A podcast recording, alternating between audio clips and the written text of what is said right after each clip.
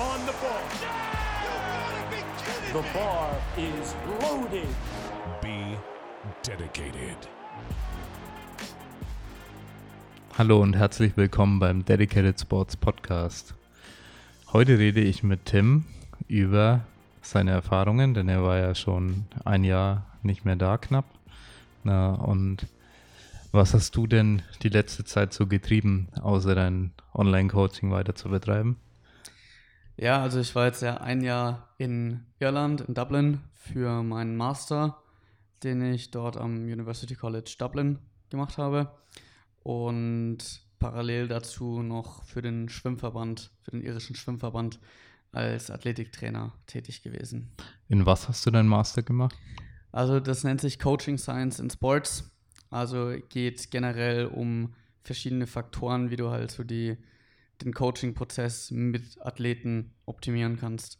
Es war jetzt nicht rein auf Kraftsport oder Strength and Conditioning spezialisiert, sondern es waren noch viele Trainer aus anderen Sportarten da, also Rugby, GAA, also Gaelic Football ähm, und Fußball, Sprinter, also wirklich eine, ein recht bunter Mix. Aber ja, da ging es eben um den, um den Coaching-Prozess mit Athleten auf einem gewissen Niveau. Oh, das hört sich auf jeden Fall interessant an. Na, und da hast du sicher auch einiges erlebt. Du hast jetzt gemeint, äh, mit dem Schwimmverband hast du da auch gearbeitet. Genau, ja. Also es war quasi als, als Physical Preparation Coach, nennt sich das dort, ähm, am, am National Center in Dublin. das ist quasi eines von den, von den drei National Centers, die es in Irland gibt. Und das ist quasi vergleichbar mit unseren Olympiastützpunkten hier in Deutschland, wo quasi eine gewisse Kohorte an Schwimmern in dem Fall eben regelmäßig zusammen trainiert. Ja, das äh, ist natürlich die interessanteste Frage. Was machen denn Schwimmer denn eigentlich für Übungen grundsätzlich? Also im Wasser schwimmen sie natürlich. ähm, das ist so ihre, ihre Hauptaufgabe. Ähm, abgesehen davon, also es war jetzt so, die, die Senior, also die erwachsenen Schwimmer quasi, hatten dazu zwischen zwei bis zu fünf Gym-Einheiten die Woche. Und vor jeder Schwimmeinheit, das waren so zwischen neun und zehn in der Regel, ähm, noch eine kurze Pre-Pool heißt es dort, also wo du quasi vorher noch so fünf bis zehn Minuten dich quasi an Land vorbereitest. Man könnte es jetzt auch klassisch Warm-up nennen. Ähm, wir sind inzwischen von dem Begriff weg, weil das einfach nicht so, nicht so den, den Anreiz hat, sich da ordentlich anzustrengen. Also das war jetzt mehr als nur ein bisschen Dehnen und ein bisschen Armschwingen, sondern es war schon ein strukturiertes Dryland-Programm, ähm, wo wir halt auch nochmal verschiedene Inhalte der athletischen Entwicklung mit eingebaut haben, das halt einfach regelmäßig, bevor die ins Wasser sind, angewendet wurde, um die Leistungsfähigkeit zu oder die Robustheit zu steigern und langfristig dann auch in der Leistungsfähigkeit zu arbeiten. Okay, und ähm, im Kraftraum macht ihr überhaupt dann klassische Übungen wie Kniebeugen, Bankdrücken, Kreuzheben? Gibt es sowas in der Richtung oder gar nicht? Gibt es auf jeden Fall. Also, so wenn man sich jetzt Schwimmperformance und Krafttraining anschaut, dann hast du so drei Übungen, die halt erstmal korreliert sind. Das ist halt zum einen die Kniebeuge, zum anderen das Bankdrücken und der Chin-Up. Ähm, also Kreuzheben ist jetzt eher weniger hm. relevant, aber Kniebeugen, Bankdrücken sind auf jeden Fall dort auch von, von großem Interesse und zusätzlich halt noch der Chin-Up. Hm. Ähm, genau, also das Training ist generell schon um diese drei Lifts irgendwo strukturiert. Der Unterschied zum Kraft-3-Kampf ist eben, dass Gym dort nur ein, eines der Werkzeuge ist, um die sportliche Performance zu erweitern. Und es jetzt eben nicht darum geht, auf Teufel komm raus, das, das Kniebeuge 1RM zu pushen, sondern ja, wir wollen stark im Kniebeugen werden und wir wollen stark im Bankdrücken sein. Aber es geht jetzt nicht darum, da so stark wie möglich zu werden, sondern es ist einfach nur eine Unterstützung, weil wenn wir generell mehr Kraft im Unterkörper haben, dann können wir besser, also sind wir besser vom Block weg, sind wir besser bei den, bei den Richtungswechseln, also beim Push-Off von mhm. der Wand. und haben dadurch dann eben einen Vorteil im Vergleich dazu, wenn wir schwächer sind. Von daher ist es auf jeden Fall von Interesse. Aber was halt zwischen der einen Wand und der anderen Wand passiert, das hat jetzt eher weniger zum Beispiel jetzt mit der Kniebeuge zu tun. Und von daher ist es eben nur ein Faktor, den wir, den wir dabei trainieren wollen. Hm. Das ist auf jeden Fall schon mal äh, ja, ziemlich nett, was da gemacht wird. Ja, und die wichtigere Frage ist aber natürlich in dem Kontext, dass du ja vor mir sitzt, kannst du schwimmen? Also, das wurde ich tatsächlich relativ oft gefragt. Ähm, also, wenn ich dort gefragt wurde, ob ich, ob ich denn auch ein Schwimmer bin, habe ich einfach nur gefragt, schaue ich aus wie ein Schwimmer? Dann hat es sich die Frage meistens schon erledigt. Ähm, also, Mit deiner ultimativen Reichweite. ja, also ich sag's mal so, also ich komme schon von A nach B. Ähm, in der Regel auch ohne unterzugehen. Die Zeit sei jetzt mal dahingestellt. Also ich habe tatsächlich mich einmal breitschlagen lassen und bin, bin vier Relays mitgeschwommen. Also es ist quasi wie so eine Art Staffellauf, halt nur im Wasser. Und so die ersten zwei gingen noch, aber dann beim dritten und vierten bin ich dann schon ziemlich gestorben. Also da waren die Lifeguards waren schon wirklich am Beckenrand gestanden, um notfalls einzugreifen. also ich kann auch sagen, dass ich äh, auf dem Trocknen mich ganz wohl fühle, so im Powerlifting auch, auf einem festen Boden zusätzlich. Äh, ich musste nämlich tatsächlich mal Rettungsschwimmer-Abzeichen äh, machen, habe das dann gerade noch so geschafft, aber äh, ich bleibe lieber bei, dem, bei den Lifts. ja. Genau. Aber was hast du da sonst noch? Du hast ja noch andere Sportarten betreut, die dann vielleicht noch mehr äh, ich glaube auch Rugby in dem Bereich hast du da auch gearbeitet. Genau, also das war eigentlich mehr während dem Bachelor, während ich in England mhm. war. Ähm, okay. Da habe ich halt mit noch diversen anderen Sportarten, also Netball, Rugby, American Football, Cheerleading gearbeitet. Mhm. Ähm, und dort halt nicht nur im Gym, sondern dann halt auch zum Beispiel mit den Rugby-Jungs und Mädels auf dem Feld, dann auch in Richtung Sprinten, Richtungswechsel mhm. und genereller ja, Physical, Physical Readiness. Da kann man ja mehr machen eigentlich fast so, weil du musst ja wirklich dich brutal gut mit Schwimmen an sich auskennen, um überhaupt irgendwas im Wasser in den Kontext zu liefern. Mhm. Äh, aber so das Athletiktraining, was auch ich, ich kenne als Coach, was wir auch im Footballteam gemacht haben und so. Und tatsächlich äh, seit letzter Woche arbeiten wir mit dem Footballteam in Bayreuth jetzt hier auch zusammen im Gym. Und da kann man ja wirklich äh, ja, so Sprintübungen machen, die halt so teilweise in Richtung Kraftübungen übergehen, so schon fast, oder mit Widerstand und solche Sachen, die sind irgendwo noch für einen Athletiktrainer, für einen Physical Preparation Specialist, äh, Coach interessant. Und ja, da ist ja dann doch, äh, sag ich mal, viel leichter nachvollzie äh, nachvollziehbar als Powerlifter auch. Ja, definitiv. Also es, sobald du halt aufs Feld gehst oder halt einen Athleten, wie gesagt, so im Schwimmen, das hat jetzt ja nicht so viel mit den Bewegungen auf dem, auf dem Trockenen zu tun. Ähm, musst du eben schauen, okay, was genau, also wie spezifisch muss ich werden mit dem Ganzen. Generell, wenn wir von Physical Preparation reden, dann geht es ja erstmal darum, gewisse, also die körperliche Leistungsfähigkeit zu erhöhen und einen besseren Athleten zu, ja, oder den Athleten dabei zu unterstützen, athletischer zu werden. Ja, und das ist dann die Sache vom Trainer in der jeweiligen Sportart, das Ganze dann auf den Sport umzumünzen. Ja, also ich stelle mich jetzt nicht her und sage, hey, du musst jetzt im Wasser hier mit dem und dem Widerstand schwimmen, weil dann schwimmst du schneller. Ja, vielleicht funktioniert das, vielleicht auch nicht, aber das ist nicht mein Themengebiet. Also sobald die im Wasser sind, halte ich mich davon fern. Trotzdem ist es natürlich sehr wichtig, dass ich in engem Aus, im engen Austausch mit dem Schwimmcoach bin und sage, okay, hey, was siehst du? Wo mangelt es denen an irgendwelchen körperlichen Fähigkeiten, an denen mhm. wir an Land arbeiten können? Und wie siehst du, wie bewegen die sich an Land, wo du sagst, okay, da sind vielleicht noch Defizite? Also es ist da sehr, sehr wichtig. Oder Sam im, im Netball, das war zum Beispiel halt ein Sport, den gibt es in Deutschland eigentlich kaum. Ähm, ja. Habe ich vorher auch noch nie Kannst gehabt. Kannst du das ganz kurz erklären für die Zuhörer? Also es ist quasi so ähnlich wie Basketball, nur man darf nicht dribbeln und es gibt kein Brett hinterm Korb. Also man muss quasi nur mit Passen den Ball vom einen Ende vom Feld ans andere bringen und dann den Ball in den Korb werfen. Es dürfen aber auch nur es gibt zwei Shooter quasi, die dürfen werfen, die anderen dürfen nicht werfen. Und die müssen den dann halt in den Korb buxieren. Es ist ein überraschend schneller Sport. Es wird viel gesprungen und gelandet, weil du eben mit dem Ball, also entschleunigen ist da enorm wichtig, weil du halt mit dem Ball nicht laufen darfst. Das heißt, sobald du den Ball fängst, musst du halt quasi sofort zum Stillstand kommen. Also Wow. es ist schon recht anspruchsvoll in Sachen Entschleunigung und dadurch auch ist Kraft auf jeden Fall eine sehr wichtige Komponente, weil wenn man zu schwach ist, um sein eigenes Körpergewicht zu entschleunigen, dauert es halt entsprechend lange. Ähm, aber ja, wie gesagt, ein Sport, mit dem ich vorher noch nie so wirklich in Kontakt war und wo es halt wichtig war, sich wirklich zu überlegen, okay, welche physiologischen Qualitäten hindern jemanden daran, besser zu werden? Wie tausche ich mich mit den Trainern aus? So, welchen Input können die mir geben, die mein Training informieren können?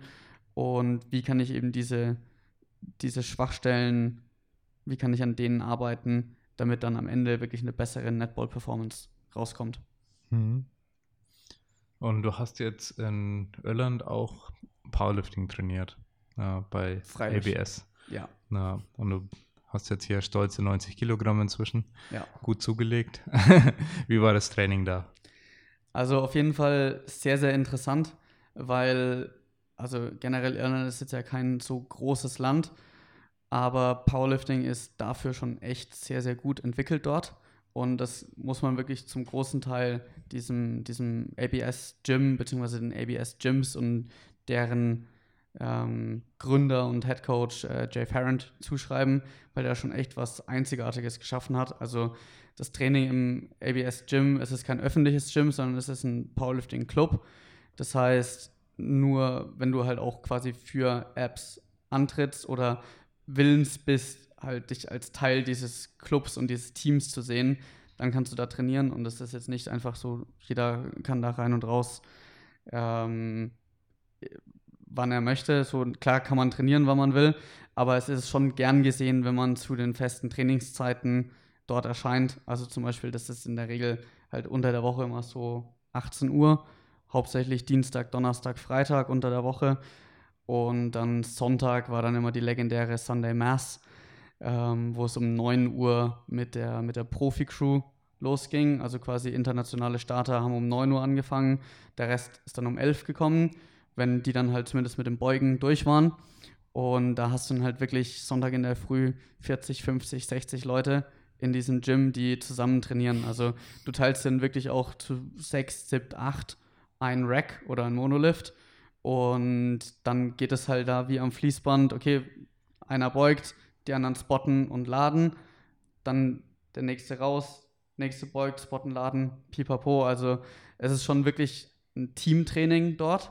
Und es wird auch erwartet, dass du dann halt auch zwischen deinen Versuchen spottest oder Gewichte auf und ablädst und nicht irgendwie am Handy in der Ecke hängst, sondern es ist schon wirklich ein Teamfokus da. Und dadurch wächst man halt nochmal ganz anders zusammen. Und Powerlifting ist dort wirklich ein, ein Teamtraining und ein Teamsport und nicht so, jeder kocht so sein eigenes Süppchen. Das kennt man ja eigentlich sonst nur vom Equip Powerlifting.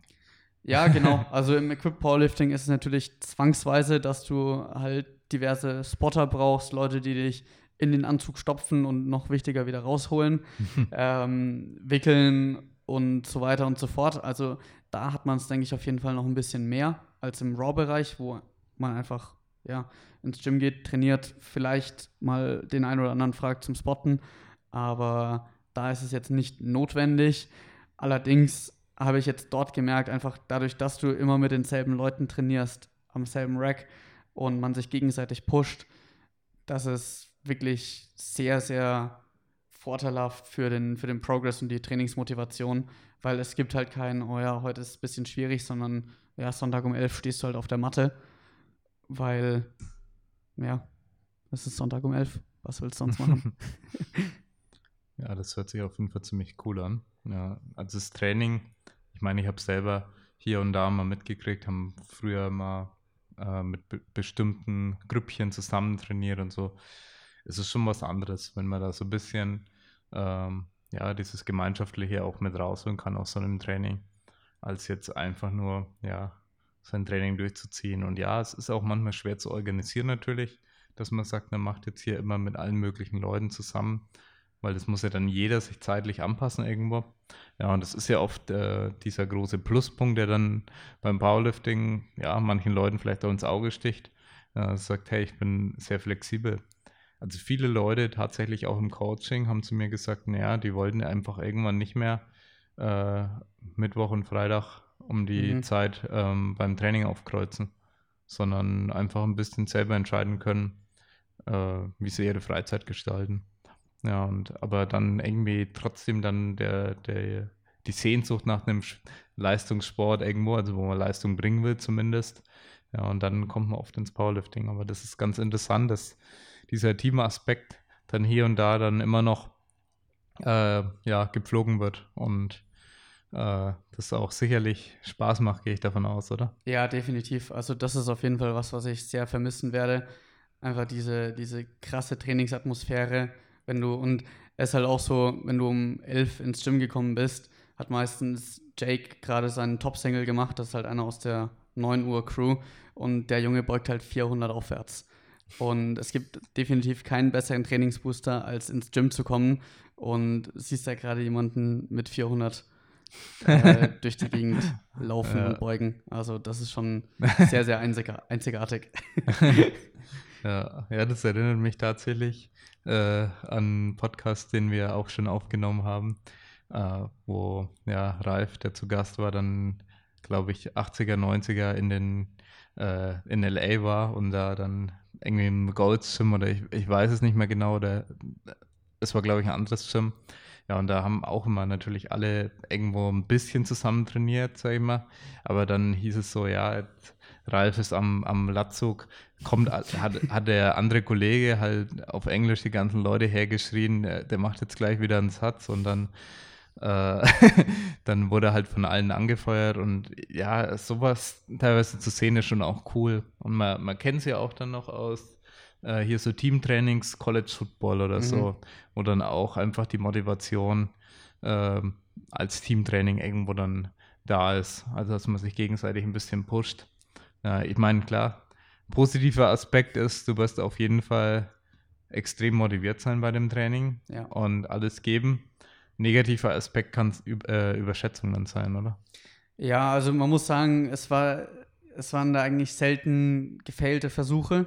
Hm. Ähm, jetzt bei Jake in der Vorbereitung, der hat dann tatsächlich mal äh, 450 gefailt, aber das war, weil es ein Missload war und eine rote Scheibe zu viel drauf war. Ähm, das war dann ein bisschen dumm. Wobei er es trotzdem noch relativ, also erschreckend weit hochgekriegt hat eigentlich. Aber ansonsten. Obwohl es 50 Kilo zu viel waren. obwohl es 50 Kilo zu viel waren. Also das kann man, das kann natürlich mal passieren. Ja, hätte ich auch versucht. Aber also ich muss sagen, das war, glaube ich, auch der einzige Missload, den ich dort jemals mitbekommen habe und auch einer der einzigen Fails, weil Ja. generell schon darauf geachtet wird, dass, also das ist halt auch sowas, so da hält man sich dann halt gegenseitig im Zaum, so man pusht sich gegenseitig, Hm. aber wenn jetzt jemand 190 rausgrindet und sagt, ey, ich mache heute 205, dann ist schon jemand da, der dir sagt, ey, du machst heute sicher keine 205. Sondern der dich dann halt da wieder ein bisschen auf den Boden der, der Tatsachen zurückholt und Mhm. nochmal so eine objektivere Meinung vielleicht dir, dir gibt. Und das ist auf jeden Fall auch nicht verkehrt. Ähm, muss, Also ich kann ja auch tatsächlich äh, wegen dem Missload äh, bis 3,75 dann vielleicht noch zählen, aber dann, dann hört es auch auf. Ja, also Danach da muss man wirklich dann schauen, Blackout. wie viele, wie viele Scheiben, weil das sind halt schon ziemlich viele. Äh, Und das sieht man es dann halt auch nicht mehr auf den ersten Blick. ja. ja, aber du hast ja auch da dann Equip Powerlifting trainiert. Mhm. Ja. Und ja, das ist ja auch nochmal was krasseres. Ähm, da arbeiten sie nur mit Raps, hast du gemeint? Genau. Ja. Und Equip ist für die jetzt auch nicht so das Ding. Ja. also das war auf jeden Fall auch interessant. So das erste Mal, als ich da mein, mein Hemd ausgepackt habe, haben die mich alle angeschaut. so, was macht der verrückte Deutsche jetzt da? und dann habe ich denen halt so erklärt, ja, kannst du mal da ziehen und da wegen das Hemd festmachen und da wegen reinschieben. Aber genau so, oder? Ja, genau so. und das, das hat dann, ja. ja. so, okay, ja, können wir schon machen.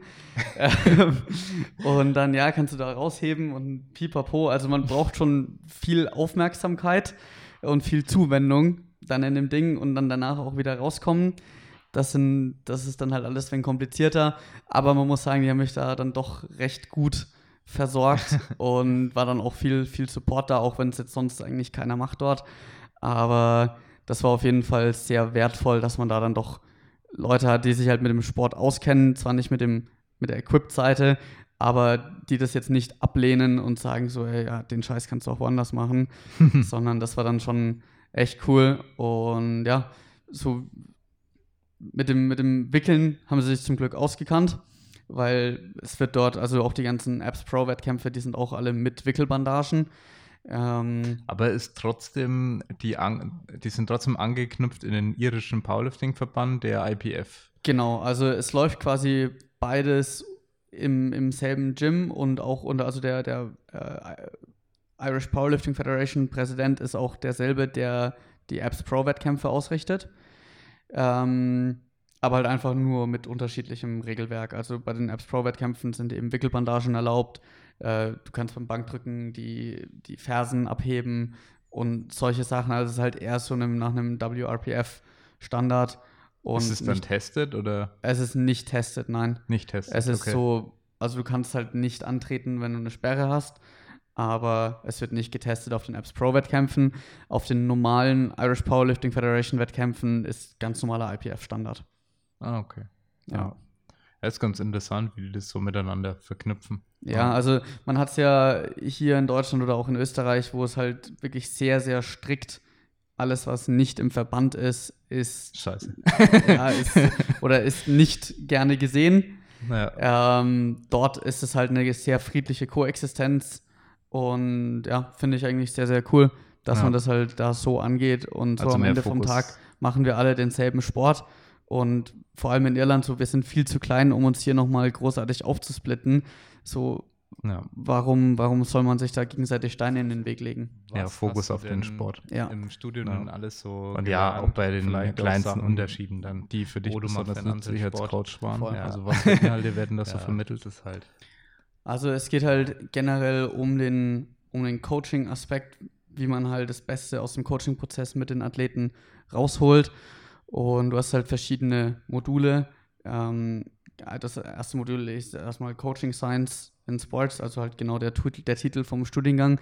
Das war eigentlich ein relativ trockenes, also es war wirklich Coaching Science ähm, Modul, muss man dazu sagen, wo es halt um generell so Geschichten wie Zielsetzung, Kommunikation und, und solche Aspekte im Coaching ging oder auch wie man auf seine Coaching-Philosophie kommt. Also quasi sein, seine eigenen Werte im Coaching, wie man so darauf kommt, okay, was ist mir wichtig, womit definiere ich mich. Und wie gesagt, es war ein überraschend trockenes Modul. Ähm, wo ich glaube ich so die, die Learnings erst so in den nächsten Jahren dann so rückblickend noch, noch haben werde und das, was mir jetzt so für die Praxis direkt nicht so viel gebracht hat. Ähm, dann waren auch noch natürlich Physiologie ein sehr interessantes Modul, wo wir auch sehr viele ähm, Gastdozenten hatten, die halt wirklich dann über Recovery und Nutrition für gewisse ähm, sportliche Events gesprochen haben, was auf jeden Fall sehr, sehr interessant war und das halt auch wirklich von sehr renommierten Forschern in dem Bereich zu hören und da dann halt Fragen zu stellen, zu interagieren. Das war, das war sehr, sehr interessant. Ähm, ansonsten Strength and Conditioning war auch ein Modul, ähm, wo es halt generell um jetzt das, den Athletiktrainingsbereich ging. Ähm, Performance Analysis, also wenn man, also wie man jetzt quasi mit hauptsächlich im Teamsport arbeiten kann, um Videoanalyse, GPS zu nutzen, solche Geschichten, wie man ein Video coden kann, um da dann Rückschlüsse draus zu ziehen. Also das waren jetzt eher so generelle Aspekte. Was mir persönlich am meisten weitergeholfen hat, war das äh, Sportpsychologie-Modul. Das war auf jeden Fall sehr, sehr interessant, vor allem halt in Kombination damit, ähm, mit dem Job bei dem, beim Schwimmverband, wo man dann halt auch wirklich bis zu, bis zu olympischem Niveau äh, mit Athleten, wo ich dort gearbeitet habe. Und was mir dort aufgefallen ist, je höher das Leistungsniveau, desto wichtiger ist wirklich der sportpsychologische Aspekt, weil wenn du jetzt als Powerlifter so mal hier für die LM trainierst und dann vielleicht mal auf die DM fährst und dann wieder hier den und den Wettkampf machst, so da ist jetzt der Leistungsdruck nicht so hoch. Ja. Klar, wenn man jetzt auf Social Media großartige Ankündigungen macht, ja, Ja, ich muss die man und kann die den künstlich auf jeden Fall Pipapo hochbringen. und hier Trash Talk gegen die Konkurrenz macht, ja, dann hat man natürlich schon einen gewissen Druck. Aber an für sich ist das jetzt nicht so kriegsentscheidend. Wenn man sich jahrelang, also im Prinzip das ganze Leben, aber halt in olympischen Zyklen, immer im Vierjahreszyklus auf die Trial, also auf die Olympic Trials und dann auf die Spiele oder Weltmeisterschaften oder sonst irgendwas vorbereitet, wächst da nochmal ein ganz anderer Druck an, Mhm. mit dem viele nicht umgehen können. Und da ist es einfach sehr, sehr wichtig, dass man halt eine, eine kompetente sportpsychologische Hilfe hat und dass die halt auch in Anspruch genommen wird von den Ja. Athleten. Weil wenn man das nicht im Idealfall schon im Nachwuchsbereich in den Griff bekommt, dass diese, diese Aufregung voll, also das ist ja nicht nur Aufregung, sondern es ist ja Performance Anxiety, also dass man da wirklich Probleme und zum Teil auch komplette Blackouts hat, wenn es an eine wichtige Performance geht. Wenn man das nicht in den Griff bekommt, im Jugendalter wird es halt sehr, sehr schwer, dann im, im Erwachsenen- oder Profi-Alter das Ganze dann noch ähm, zu zügeln und in den Griff zu kriegen. Also Mhm. dieser Aspekt, wie wichtig Sportpsychologie ist, das war auf jeden Fall eines der größten Learnings davon. Hm. Und dieses Psychologie-Modul, das hat einem zumindest mal so ein bisschen einen Einblick gegeben in, in Techniken, die man nutzen kann.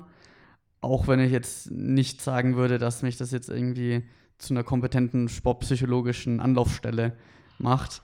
Aber es gibt einem zumindest so, ich weiß es auf jeden Fall, was Sportpsychologen machen können und wie sie einem Athleten helfen können, wo ich halt weiß, okay, hey, ich sehe bei dir dieses Problem, unterhalte dich doch mal mit einem entsprechenden Sportpsychologen, weil ich weiß, dass sie dir helfen können. Und Ja. das war auf jeden Fall sehr, sehr interessant, was man, was man dort halt gelernt hat. Ja. Nee, ich glaube, das ist ein weit unterschätzter Bereich insgesamt. Ich meine, im Powerlifting ist es die letzten Jahre auch ein bisschen gekommen, Mhm. weil es da natürlich auch interessant sein kann. Welche Sportler mich aber sportpsychologisch, wenn man das so ausdrücken darf, ähm, am meisten beeindruckt haben bisher, waren die Turner, mit denen ich ja relativ viel Kontakt habe, also über äh, das Berufliche, weil wir bei den Turnern oder mit den Turnern zusammen da ähm, ja alle möglichen Videos gefilmt haben, bei den Wettkämpfen mit dabei sind, viele natürlich auch schon auf zig Wettkämpfen dann gesehen haben, begleitet haben, teilweise auch unterhalten hat, haben und ja, gemerkt haben, okay, das, was die da machen, das ist ja echt ziemlich krass. Also es sind volle Stadien Mhm. und hoch, also verrückt präzise Übungen, die da in der Abfolge stattfinden in Millisekunden und der Druck, der da herrscht, also es ist ja teilweise, teilweise haben sie dann zumindest einen zweiten Sprung oder irgendwo wo man sagen kann, ja, kann man zumindest eine zweite Chance haben, wo nicht alles nach Millisekunden dann vorbei ist, aber es ist in den meisten Fällen schon echt krass, wenn du so vorstellst, was da äh, psychologisch auf dir lastet in dem Moment, wenn es auf dir lastet. Das ist, glaube ich, der Hauptaugenmerk auch in der Sportpsychologie. Weil wenn du erstmal, wenn du überhaupt das Gefühl hast, dass etwas auf dir lastet, dann hast du vielleicht ja schon das Problem.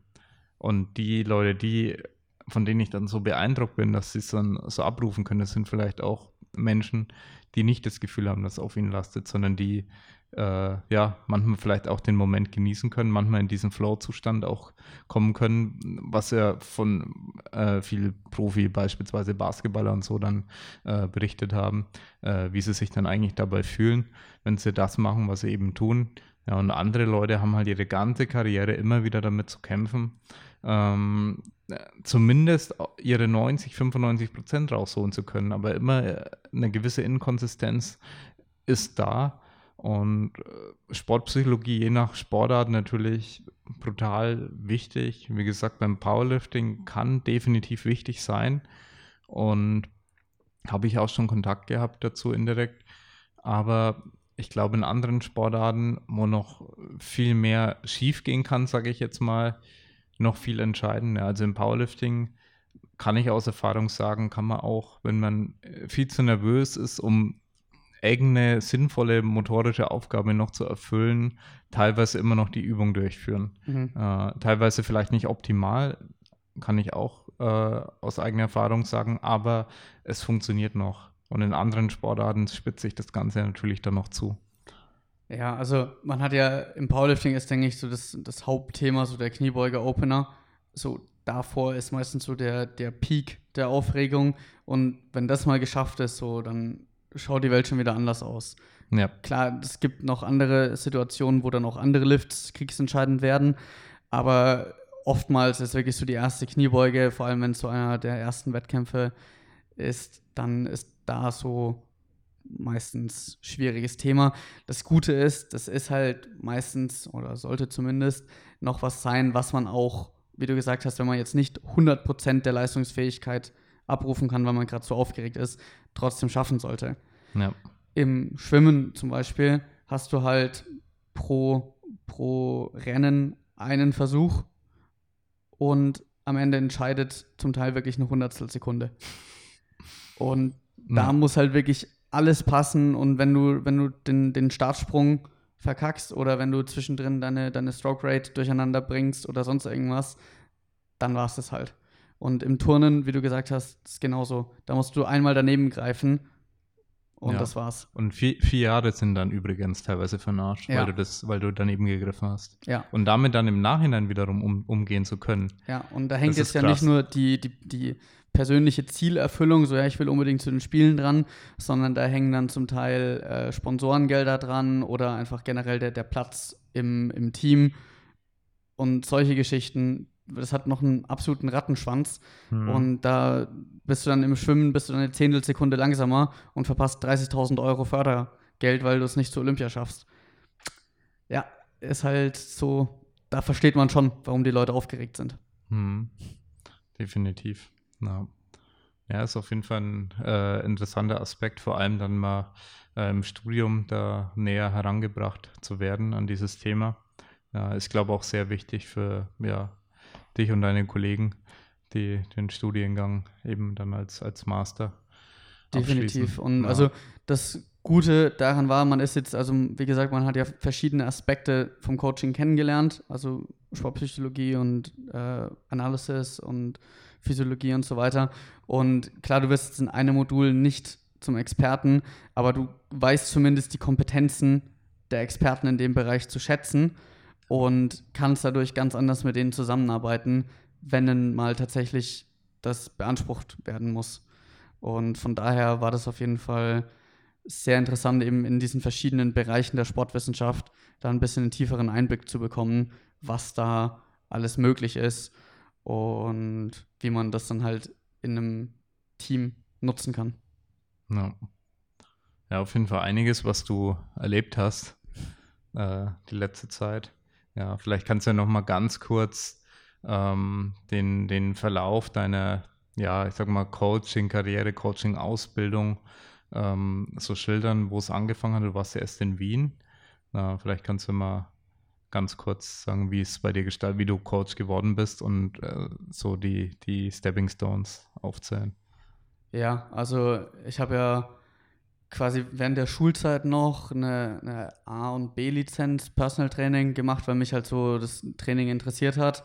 Und ja, dann habe ich mich da halt immer mehr reingefuchst und bin dann nach der Schule eben auf diese Ausbildung beim Intelligent Strength in Wien gekommen bin dann nach Wien gezogen, habe dort die Ausbildung gemacht und als Personal Trainer im Fitnessstudio gearbeitet.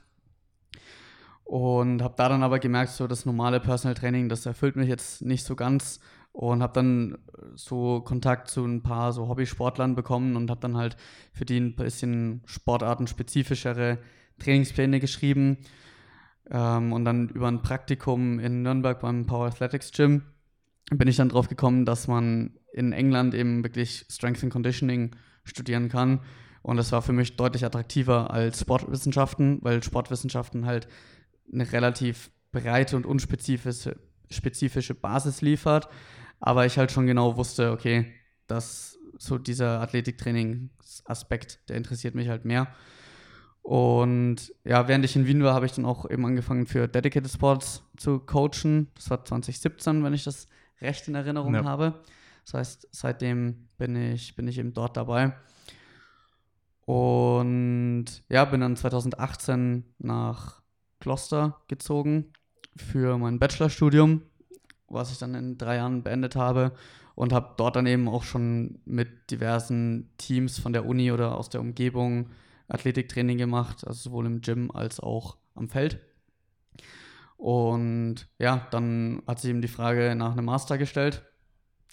Und da habe ich mich dann eben für den in Dublin in Coaching Science and Sports ähm, entschieden, weil ich dachte so, okay, so die ganzen Trainingsprinzipien und sowas, da habe ich jetzt, denke ich, eine ganz gute Basis. Ähm, und der Coaching-Aspekt, also wie hole ich das Beste aus der Zusammenarbeit mit dem Athleten raus, ähm, das hat mich dann eben noch interessiert und bin dann dafür dann eben nach Dublin gezogen. Und das mit dem Job beim Schwimmverband, das hat sich dann kurz bevor ich dahin gezogen bin, noch so ergeben. Ähm, und das war auf jeden Fall mindestens noch ein netter Bonus, wenn nicht sogar fast das, die, die größere, ähm, das größere Erlebnis dort. ähm, ja, und das Studium ist jetzt auch abgeschlossen seit gut zwei Wochen. ähm, das ist auf jeden Fall äh, sehr erleichternd. Und jetzt nächste Woche fange ich einen neuen Job in Hamburg am Olympiastützpunkt an. Okay, das ist dann äh, richtig einfach nur eine bezahlte Arbeit oder hat es noch irgendwie einen Hintergrund für deine Ausbildung oder wie geht's Nee, da das ist einfach eine Stelle als Trainingswissenschaftler dort am Olympiastützpunkt. Und ja, Studium hat sich jetzt zumindest fürs erste Mal erledigt. Vielleicht irgendwann noch Richtung Doktor, PhD, aber zumindest mal nicht in absehbarer Zukunft. Ja, also erstmal arbeiten. Genau. Ja, und ja, so, hast du dir Hamburg ausgesucht oder einfach nur was gesucht in Deutschland? Eigentlich habe ich gar nicht in Deutschland gesucht, sondern dachte eigentlich erst so, ja, so ein paar Jahre, so ein bisschen irgendwo, wo es wärmer ist, wäre nicht schlecht. Hamburg ist wärmer, ja. Äh, nein, im Vergleich zu Irland ist es jetzt nicht viel schlimmer, sage ich mal, aber als warm würde ich es trotzdem nicht bezeichnen. Aber ja, ich habe dann eigentlich eher zufällig diese, diese Stellenausschreibung dort gesehen und dachte, hey, das passt wirklich wie die Faust aufs Auge. Und mit, mit dem deutschen Olympiakader zu arbeiten, das ist auf jeden Fall eine sehr, sehr spannende Herausforderung. Und da einen Teil zu der Entwicklung beizutragen, das ist auf jeden Fall das, was mich interessiert. Mhm. Und war dann eben dort fürs Bewerbungsgespräch. Es hat mir alles top gefallen. Ähm, und den habe ich scheinbar auch gefallen. Also. ja, bist, ja. Auch, bist auch ein hübscher. Ja. ja nee, ich glaube, das ist eine echt coole Chance. Mit was für Sportlern arbeitest du dann voraussichtlich zusammen? Also die Hauptsportarten dort sind Schwimmen, Beachvolleyball, Rudern, Segeln und Hockey.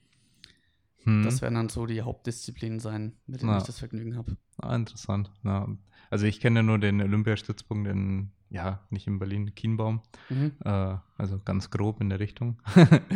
ja, aber da ist ja Turnen, da ist aber auch soweit ich weiß, olympisches Gewichtheben müsste da auch mit sein. Das kann gut sein, ja. Na, genau, da ist auf jeden Fall auch sehr, sehr viel, das ist ein sehr großer. Na, aber Hamburg wusste ich zum Beispiel gar nicht, dass sie einen Olympiastützpunkt haben, aber dann eher in die Richtung ja mit Segeln und so. Das ergibt ja, auf jeden genau, Fall Sinn. Es ist, es ist quasi Hamburg, ja. Schleswig-Holstein. Also mhm. es gibt noch in Ratzeburg sitzen die Ruderer und in Kiel sitzen die Segler, aber das gehört halt alles zum Olympiastützpunkt ah, ja. Hamburg, okay. Schleswig-Holstein. Na, ja, du wirst auf jeden Fall auch wieder einiges lernen. Hoffentlich. Und da wünsche ich dir auf jeden Fall jetzt schon mal viel Erfolg und viel Spaß und dass man sich trotzdem mal sieht. Ja, es ist ja nicht mehr ganz so weit nach Bayreuth. Ja. Von daher sicherlich ja. öfter als, als im letzten Jahr. Ja, sehr gut. Dann danke dir, dass du dir Zeit genommen hast und danke fürs Zuhören.